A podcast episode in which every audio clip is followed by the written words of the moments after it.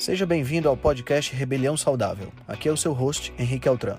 Esse podcast é o resultado da minha busca por uma maneira crítica de pensar, analisar fatos e nunca, nunca mesmo se conformar com o senso comum. Aqui você irá encontrar questionamentos, ceticismo inteligente, análise crítica e conhecimento, tudo isso regado com muita leveza e bom humor. Irei entrevistar personalidades de diversas áreas para um bate-papo com uma troca franca de ideias. Prometo a você que sempre pensarei fora da caixa para levar informações relevantes, de aplicabilidade imediata, além de muita inspiração. Junte-se a nós. Ser saudável é a melhor maneira de se rebelar contra o sistema.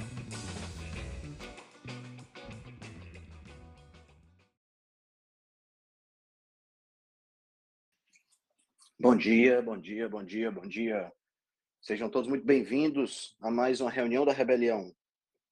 Toda quarta-feira, sete horas da manhã, nós estamos aqui conversando sobre algum tema interessante no campo da nutrição, no campo da medicina, da fisiologia.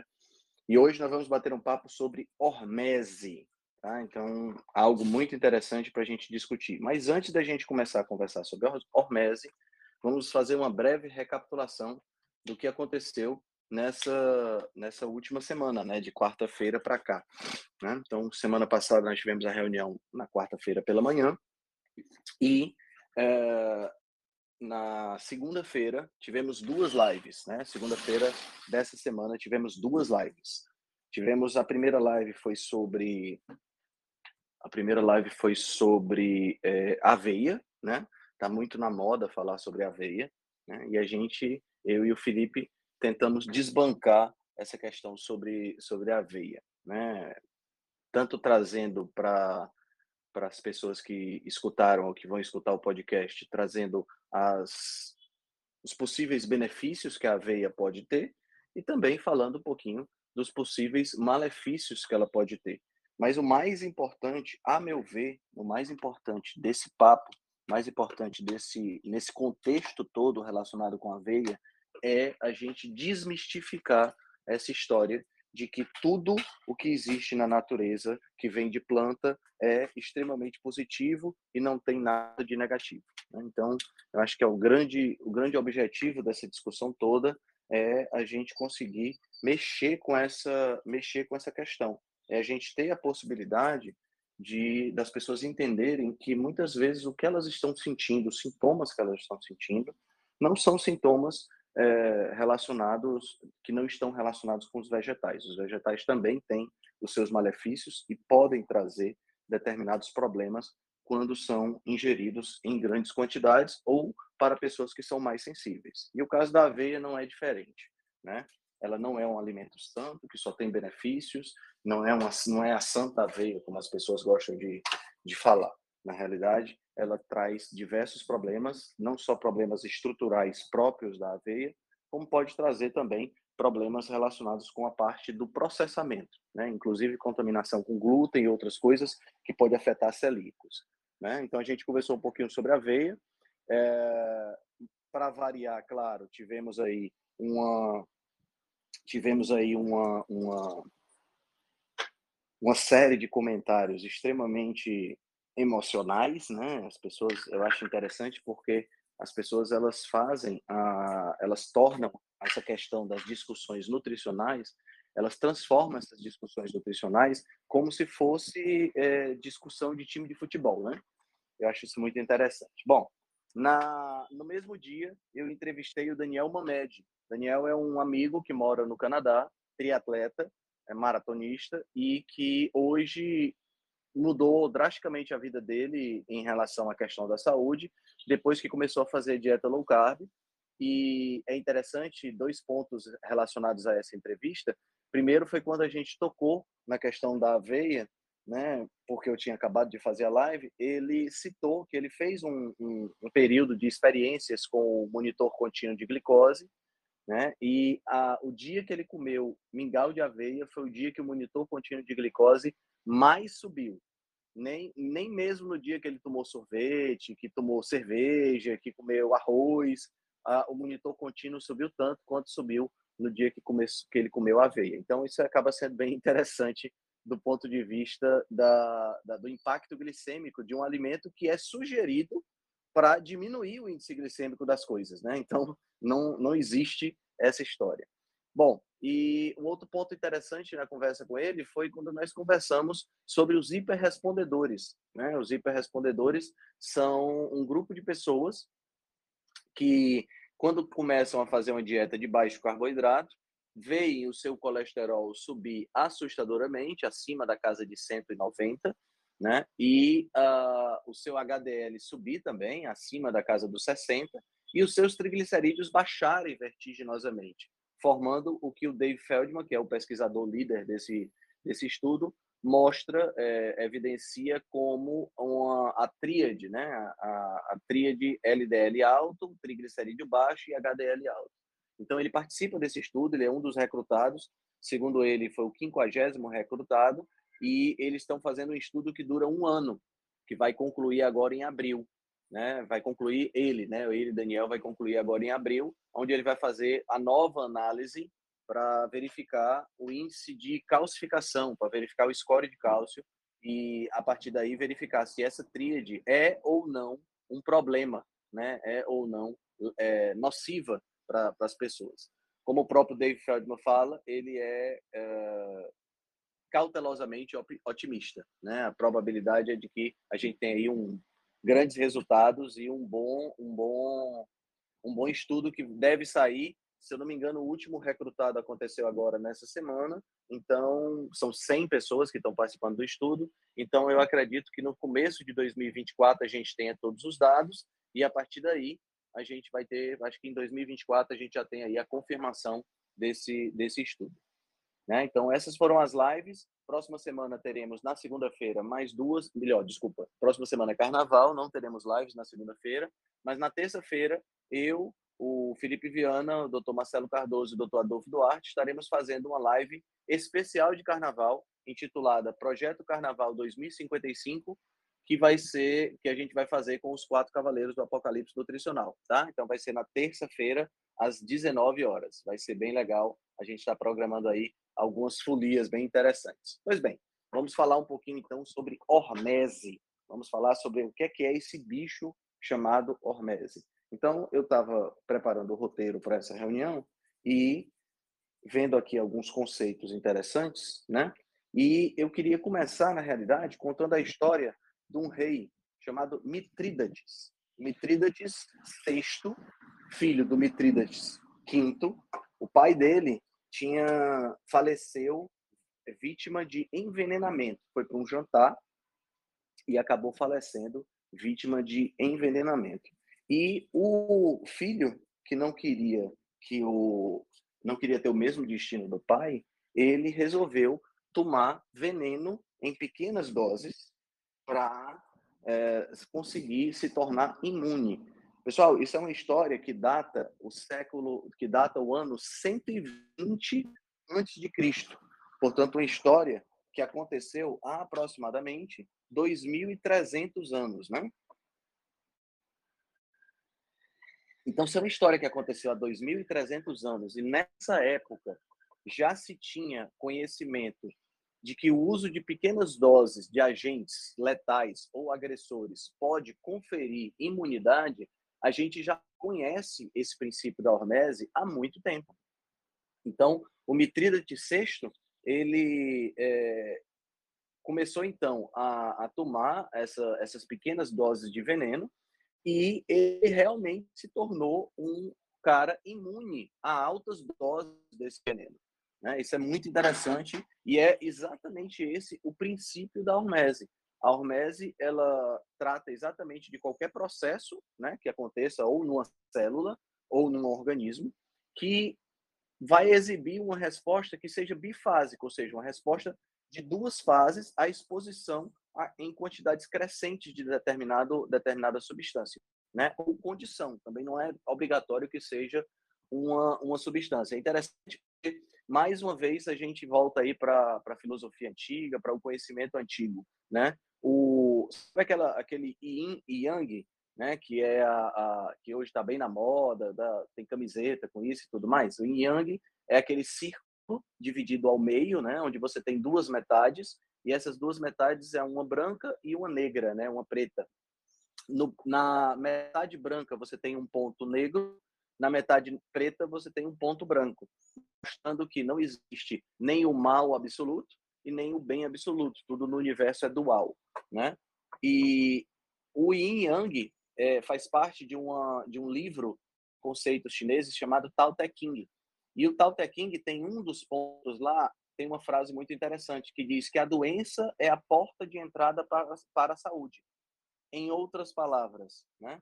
há 5 mil anos atrás, já se sabia que a, a, essa questão da imunidade é conferida quando você se expõe a um agente agressor. Né? Então, esse fenômeno que a gente conhece como hormese, ela na, no passado foi definido originalmente como a exposição a uma substância nociva que traz efeitos benéficos para os organismos vivos quando a dose é pequena. Perfeito. Isso aí todo mundo já entendeu. Né? Agora, quais são os exemplos de hormese que nós temos? Os exemplos mais corriqueiros que nós temos de hormese são os exemplos do nosso dia a dia. Então, por, vamos citar alguns. Vacinas é um exemplo de hormese.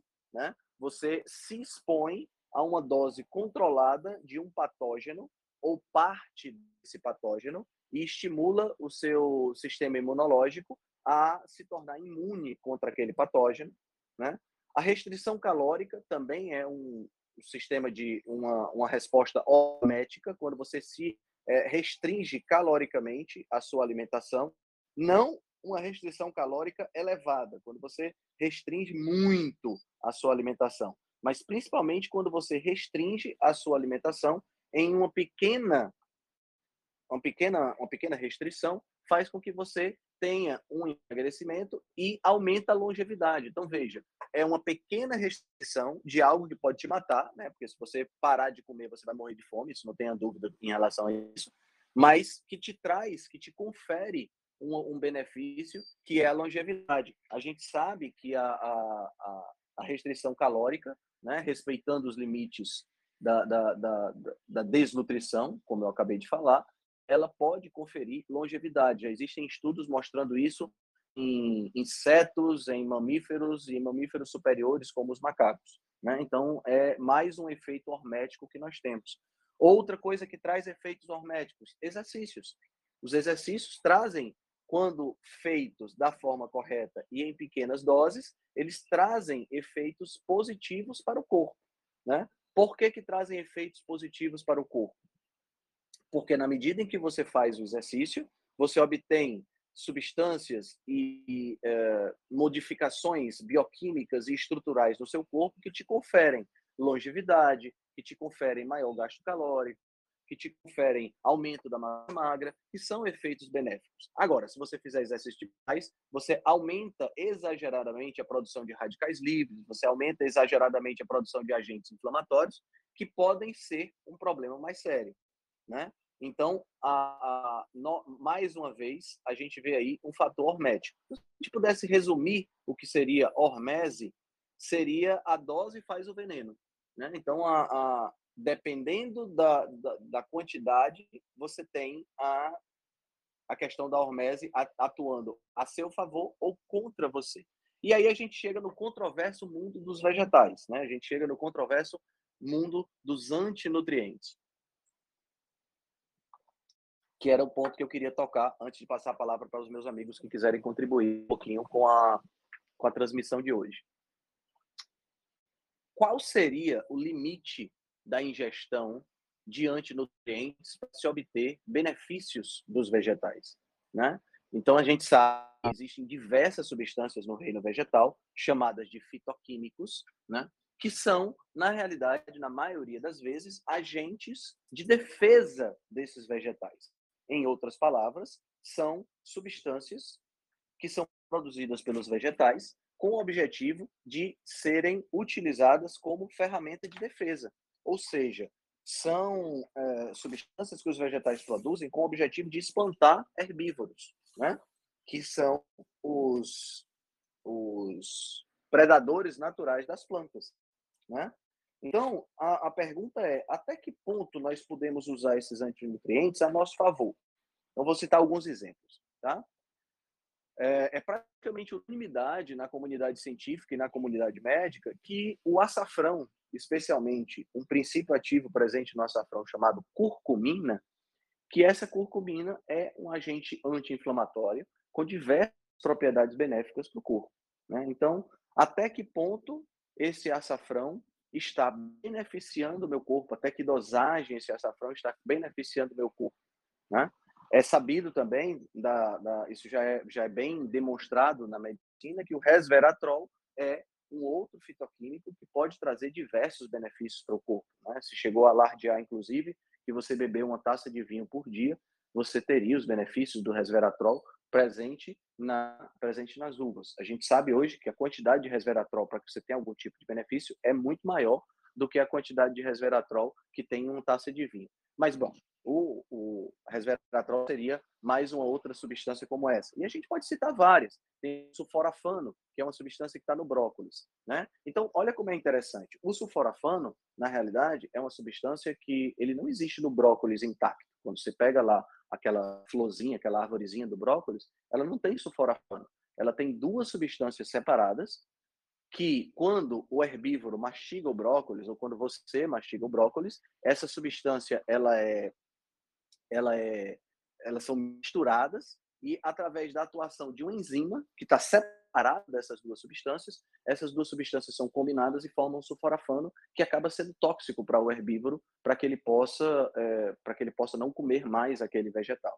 Né? Então é um mecanismo de defesa da planta. No entanto, já se tem pesquisas mostrando, demonstrando que o sulforafano pode ter um efeito muito interessante do ponto de vista de agente anticancerígeno, né? Então, mais uma vez, um outro fator hormético que nós temos aí. Até que ponto nós podemos é, é, utilizar o, o, brócolis, né, o, o sulforafano, como um agente anticancerígeno? Por que, que eu estou colocando todos esses, esses nomes? E a gente poderia citar vários outros. A alicina, que é um fitoquímico presente na cebola, no alho. Podemos citar aqui a, a, a, a,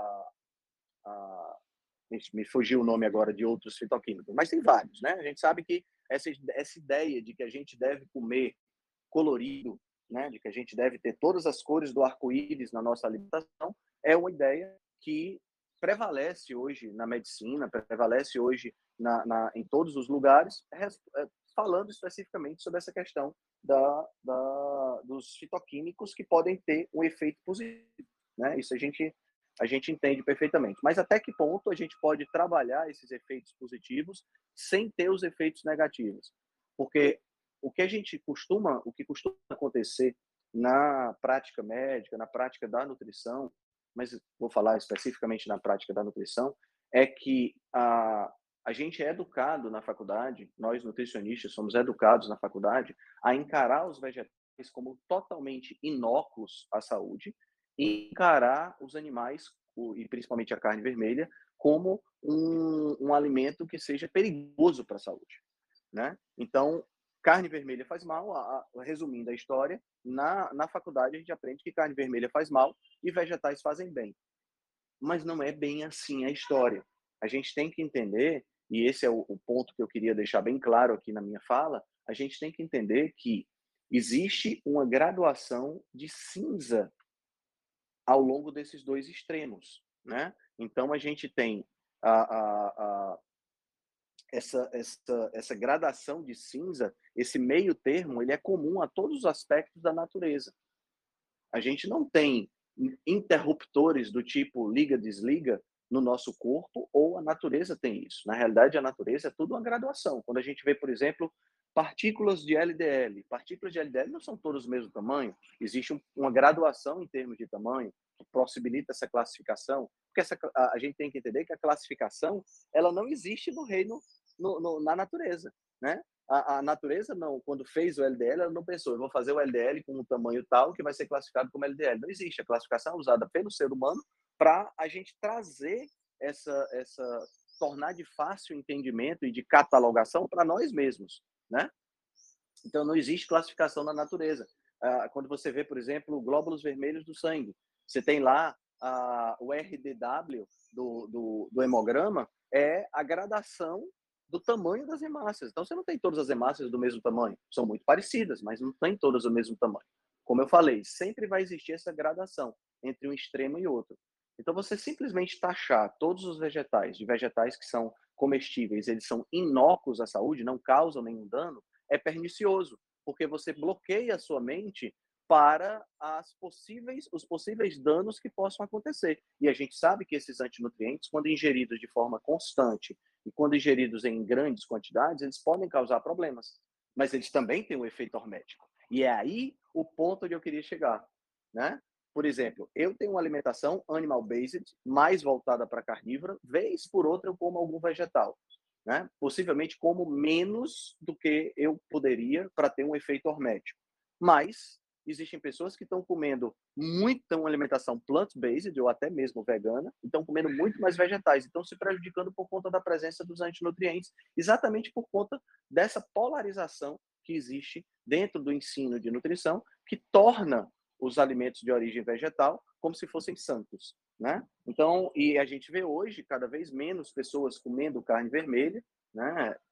Se privando de um alimento que é extremamente nutritivo, porque dentro da nutrição a gente tem essa polarização sugerindo que a carne vermelha seja um grande problema de saúde, que nós sabemos que muitas dessas, dessas alegações, aliás, todas essas alegações, é difícil você ver uma alegação sobre carne vermelha que seja evidenciada com a literatura científica de alto nível. Então, dentro dessa perspectiva, pessoal, essa era, era o que eu queria passar um pouco sobre essa questão da hormese, né? De que a dose faz o veneno. E que muitas vezes, se privar de determinadas substâncias, pode não ser a melhor alternativa pelo simples motivo de que você pode estar tá se privando de uma substância que vai te dar um estímulo específico e esse estímulo pode te fortalecer. Né? Existem, claro, substâncias que são anti. Vamos pensar aqui nos antioxidantes, né? Vamos pensar aqui na vitamina C. A vitamina C é um antioxidante, ela age como antioxidante diretamente na nossa corrente sanguínea. Mas existem outros, outras substâncias, outros fitoquímicos que agem como antioxidante, não porque eles agem é, degradando e eliminando radicais livres diretamente, mas porque eles agem estimulando as defesas antioxidantes do próprio corpo. Né? Então, na realidade, são agentes oxidantes que oxidam o nosso corpo. E por oxidarem, fazem que o corpo reaja produzindo mais antioxidante. Então, tem que ter muita atenção em relação a isso aí. Né? Então, me vem à cabeça aqui, por exemplo, o chá verde. O chá verde, ele é tem uma substância chamada epigalocatequina galata, que é extremamente potente em fazer com que o corpo seja estimulado a produzir mais antioxidante. Mas o uso exagerado do chá verde pode trazer diversas complicações, inclusive complicações hepáticas, como a gente já viu diversos casos na história. Dentro dessa perspectiva, mais uma vez, a gente chega aí no princípio da hormese. A dose faz o veneno e a gente tem que estar sempre atento para não extrapolar essa dose. Henrique, como é que eu faço isso? Qual é a minha qual é a minha, qual é o meu limite? Eu como ser humano que tenho uma miríade de informações na internet e que não sei exatamente o que é que está certo e o que é que está errado, né? Como é que eu faço isso? Aí nós temos realmente uma questão importante, né? A minha opinião a respeito disso, e eu queria muito escutar vocês, a minha opinião a respeito disso é que nós devemos, é, à luz do que a gente sabe hoje da ciência, manter os vegetais sob controle, compondo aí de no máximo 30, 35% da nossa dieta e no, usar mais alimentos de origem animal. Eu acho que essa é a proporção mais adequada para que nós possamos diminuir o impacto negativo dos antinutrientes e aproveitar o impacto positivo dessas mesmas substâncias. Bom, isso é o que eu queria comentar com vocês. Temos aqui alguns colegas, alguns amigos. Então, uh, doutor Eduardo Serra, se puder comentar, Ricardo Ferreira, se puder dar exemplos de, de, de, de hormese no sistema cardiovascular. Flávia Trajano também está por aqui. Deixa eu ver mais quem está aqui. Marina Gazola, nutricionista, também está aqui. Se quiserem fazer algum comentário, por favor, fiquem à vontade. Bom dia, bom dia, Altran.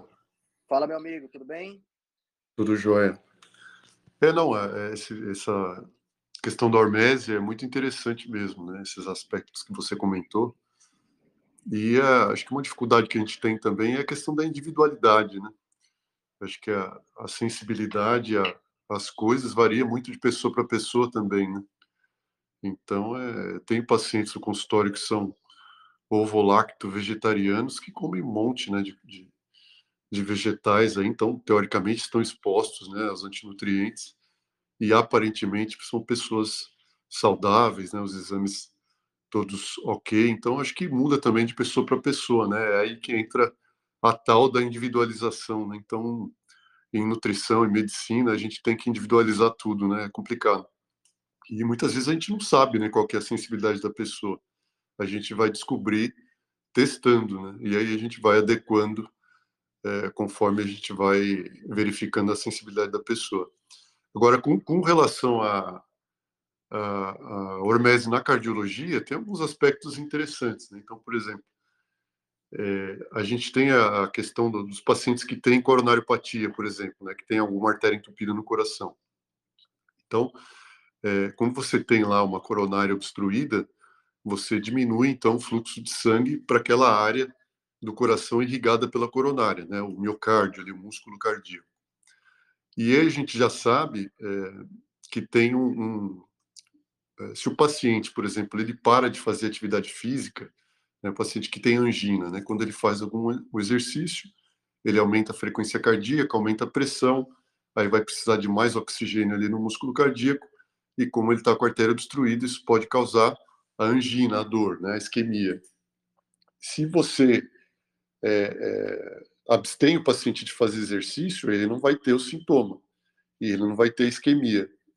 Mas os estudos mostram que se você fizer uma dose ali de exercício, é dizer, pequena, é, o suficiente para causar uma isquemia discreta, assim, ele faz o exercício, aí começa a ter isquemia, ele para. Esse, essa pequena isquemia ela vai estimular a formação da circulação colateral. Então você precisa desse estímulo, que teoricamente é algo ruim, né? Quer dizer, você está submetendo o músculo ali à isquemia, que é um estresse para o músculo, mas que no fim das contas pode trazer um benefício. Mas é o que você falou, é a tal da dose, né? Então, se eu exagerar demais, essa isquemia pode ser muito grande e eu posso até causar pequenos focos de necrose ali, isso ao longo do tempo, né? e aí isso vai gerar fibrose e, e não é bom. Agora, se a dose for pequena o suficiente, claro, a gente consegue orientar isso através de exames tal, é, para saber qual é a dose de exercício que a pessoa pode fazer, né? Tem um limiar de isquemia que a gente consegue verificar nos exames. Aí, um pouquinho de exercício que ela faz, esse pequeno estímulo à isquemia pode gerar um, um, efeito benéfico, né? Que é o, o essa essa formação da circulação colateral e como é como se o músculo cardíaco ele também é, se preparasse ali para para sofrer uma isquemia, então ele fica é, se no futuro os estudos mostram, olha, olha que interessante, tem um estudo que eles fizeram com cachorro, por exemplo. Aí eles pegaram um, um é estudo experimental, né? Então é feito em animais. Então eles pegavam lá o coração do cachorro é, e aqui, ó, não quero que ninguém fique bravo comigo, não tenho nada contra cachorros aqui, infelizmente as coisas são feitas assim, né? Eu também fico com dó do cachorro, do coelho, desses animais que eles usam para fazer esses estudos, mas é, é, é, assim que é feito, tá? Não é dizendo que eu concorde ou não com isso. Mas então eles pegavam um animal lá do, do, do estudo experimental e faziam uma oclusão da artéria coronária, levando à isquemia do músculo cardíaco. Então aí você pegava e, e, e num animal você deixava lá a coronária, o fluxo normal, e no outro animal de controle você ficava fazendo pequenas oclusões assim da artéria coronária de tempos em tempos e causando propositadamente a isquemia do músculo cardíaco. E aí depois de um tempo você fazia isso no coração de um cachorro e no outro não. E aí, depois de um tempo você ia lá e ocluía totalmente aquela coronária provocando um infarto. Né? Então, é um estudo experimental, você fazendo aquilo de propósito. Naquele cachorro onde, de tempos em tempos, você ocluía a artéria coronária, causando isquemias intermitentes, você causava, quer dizer, o músculo estava é, de tempo em tempo se expondo àquela questão da isquemia, que é um estresse. Nesse músculo, do, nesse coração, quando você fechava a artéria de uma vez, a necrose era menor. Por quê? Porque esse músculo ele já estava meio que preparado para aquilo que é o que a gente chama de condicionamento isquêmico. Então ele foi exposto àquele estresse várias vezes e ele criou colaterais, ele, ele criou formas de se defender aquela agressão. Enquanto que no outro cachorro, lá no outro animal experimental, quando você ocluía a artéria de uma vez, aí ele tinha uma grande área de infarto, de necrose, porque aquele músculo não havia sido exposto a essa agressão. Então ele não estava preparado para aquilo. Então olha que interessante, isso é hormese, né? Quer dizer, é, é, aquele, então isso acontece também no, no homem, né? Se você tem lá uma artéria coronária obstruída, aquela pessoa faz o exercício físico, de tempo em tempo ele pode estar tá sendo exposto a uma pe pequenas agressões ali no músculo cardíaco que vão preparar aquele músculo para que se um dia aquela artéria vir a ocluir totalmente um infarto, aquele músculo vai estar tá preparado, porque já sofreu pequenas agressões e ele tem criou um mecanismo para se defender. E aí o estrago acaba sendo menor, que é o que a gente chama esse fenômeno de condicionamento isquêmico do músculo cardíaco. Então, pequenas exposições assim a agressões que acabam criando um mecanismo de defesa no músculo cardíaco. Isso é, é hormese, né? E é, é, olha como é bonito, né? A fisiologia é, é incrível. Né? Cara, interessante demais isso aí. E eu lembro que uma vez, há mais ou menos uns cinco anos atrás, entrou em moda nas, nas academias de musculação o treino de musculação com, sabe aquelas, uh, não sei como é que chama exatamente, aquelas almofadas que usa para medir a pressão a, a, do esfigmomanômetro, né, do, do, do, que, que bota no braço. Era, era, você fazia os treinos com aquelas almofadas, fazendo, diminuindo o fluxo de, de, de sangue para a região do músculo, com, a, com a, o objetivo de ter a, a o efeito hormético nesse caso. Sim, sim. Eu acho, eles, fa eles fazem acho, isso ainda. Fazem, né? Eles fazem isso ainda. Uhum. Pois é, eu acho bem perigoso por conta desse, desse limiar entre dose e resposta, né? É, exatamente. Se você não souber o que está fazendo, você vai causar um problema, né? Então, é, é. esse é o, o, esse limiar aí que é a questão, né? É, é verdade. A gente, é, a gente tinha uma vida mais simples quando a gente não sabia dessas coisas, mas em compensação a gente morria mais cedo, né?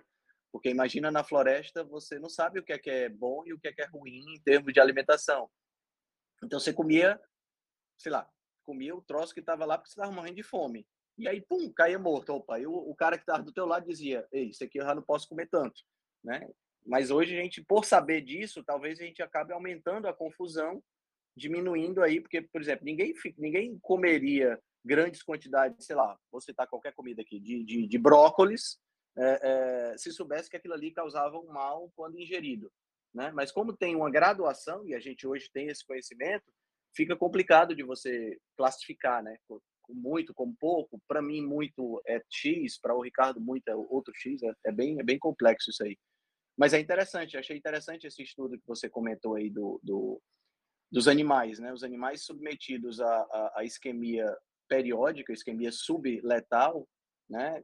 tinham uma resistência maior, né? Então, é, é isso acaba sendo um, uma, uma coisa muito interessante, porque se eu tenho uma, uma diminuição do fluxo sanguíneo para determinadas partes do meu corpo, ocasionada por qualquer situação, elas podem é, é, é, gerar uma resistência maior à amplia, ampliação daquela situação, né? Aí eu fico pensando, sabe, Ricardo, até que ponto, por exemplo, vou, vou dar um exemplo aqui radical, tá? Até que ponto a gente tem, por exemplo, um efeito hormético do cigarro? Você já leu alguma coisa sobre isso, por exemplo? É, o cigarro, não sei, eu, eu, eu encaro o cigarro é mais como igual a gordura trans, né? Para mim não existe dose segura de cigarro. O que tem é, é que eles falam, ah, mas nem todo mundo que fuma desenvolve câncer de pulmão, né? Isso é uma coisa que a gente sempre escuta. É, de fato, isso daí eu acho que é, envolve uma série de aspectos, né, predisposição individual, genética, etc. Mas daí você falar que talvez exista uma dose segura de cigarro, pô, eu, eu não vou defender essa tese jamais, mas, mas é, é, não sei, não sei dizer se isso existe, mas eu, eu acredito que tendo acreditar que não, né, e estimulo meus pacientes a, a, a parar de fumar sempre, até porque tem os efeitos agudos do cigarro, né, a gente pode sim, discutir sim. Os, efeitos acumulativos, né? O pulmão, em relação ao cigarro, tem muito do efeito acumulativo, né? Ele vai é, é, atacando o pulmão gradualmente e vai causando o DPOC, a, a, o enfisema, etc. Mas na cardiologia, a gente tem muito o efeito agudo do, do cigarro, que ele causa a vasoconstrição e instabilidade de placa de forma aguda. Então, às vezes, a pessoa. É muito comum a gente é, pegar um paciente que é, tem até uma figura clássica do, do, do Brown de, de, de, de, infarto, que é uma pessoa no frio fumando um cigarro depois de acabar de comer. Então, é, que, que, que a pessoa geralmente infarta depois de uma agressão ali aguda, não? Então, ela é, fumou um cigarro e aí logo depois ela infarta por causa desse, desse efeito agudo da instabilidade de placa. Ela já tem a coronariopatia e aí o cigarro vai lá e instabiliza a placa, a coronária fecha de forma aguda, ela tem um infarto. Então tem também, para cardiologia, tem muito efeito agudo do cigarro, né? Então um cigarro pode ser aquele gatilho suficiente para causar um desastre. Então eu, eu, não sou muito, não sei se tem, tá? Vou te falar essa questão da dose segura de cigarro. Eu prefiro acreditar que não, mas é, é, e aí, dessa, dessa, dessa questão do. É, eu só lembrei de, de, de uma coisa aí da, da que a gente estava falando do, da isquemia. Na doença, tem, tem a, a, gente tem a doença DAOP, né? doença arterial obliterante periférica, que é quando obstrui as artérias da, da, dos membros inferiores e a pessoa tem o que a gente chama de claudicação intermitente. Então, pelo fato de ter as artérias entupidas na perna, quando a pessoa vai caminhar, ela tem dor. E o tratamento para isso é justamente continuar caminhando. Então a pessoa, a gente orienta a pessoa, caminha até doer, quando doer você para. Caminha até doer, quando doer você para. Por quê? Porque aí quando você causa essas pequenas isquemias, você forma circulação colateral e aí aquela claudicação com o tempo vai melhorando. Então é um tratamento baseado exatamente na hormese, né, dessa da questão da claudicação intermitente por DAOP. Mas o, o, cigarro, voltando aí, só, só que eu tinha lembrado disso daí, mas o, o cigarro, é isso aí, eu, eu encaro ele como igual gordura trans, eu acho que não tem dose segura, não. Concordo contigo, concordo contigo. Marina, você tinha levantado a mão, você quer dar uma contribuição, minha querida? Oi, Henrique. Oi, pessoal, bom dia. Estão me ouvindo? Tudo bom? Estamos ouvindo, sim. Tudo jóia, graças a Deus. É que eu me lembrei aqui de duas duas coisas em relação ao Hormese, como o Ricardo diz, é, é lindo, né? É muito bonito se ver mesmo. É, e aí eu me lembrei do livro do Taleb, Antifrágil, em que ele fala muito sobre isso, né? E ele sempre diz que a hormese é a norma, o que nos adoece é a falta de hormese. E eu acho que é tão condizente com os dias de hoje, né? Quando a gente vê aí essa hiperalimentação, né? A gente tem aí um excesso realmente uma oferta muito grande de alimento, de ultraprocessado, e as pessoas se alimentam várias vezes ao dia, é, não conseguem fazer 12 horas de jejum, inclusive o jejum é uma, uma hormese, né, um tipo de hormese, é, e falta de atividade física, sedentarismo, hoje a gente está realmente muito nesse conforto, né, então essa falta de hormese eu acho que tem nos adoecido realmente. E tem uma série que eu assisti há pouco tempo, do Chris, do aquele ator do Thor, né?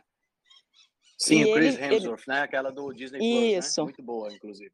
Muito boa. Eu acho que é bom para as pessoas entenderem essa questão, porque ele injeta ali doses de desconforto, né? Ele passa pela hormese, então ele vai mergulhar no gelo lá, na temperatura congelante, depois ele passa por outra temperatura extrema, né, de calor, ele faz um jejum de quatro dias. Então, é boa para ilustrar essa questão da hormese. E eu acho que está faltando isso para a gente hoje em dia, essas pequenas doses de hormese, né, para a gente realmente se fortalecer. Só que, infelizmente, esse estilo de vida nosso atual não tem, né, Henrique? Não tem dose de hormese alguma. Então, acho que só para para contribuir aí um pouquinho, se o pessoal quiser ler o livro Antifrágil e assistir essa série Sem Limites, eu acho que vale a pena para entender um pouquinho sobre o que a gente está falando. Excelente, Marina, muito bom, muito bom. Alguém mais gostaria de Obrigada. dar alguma contribuição?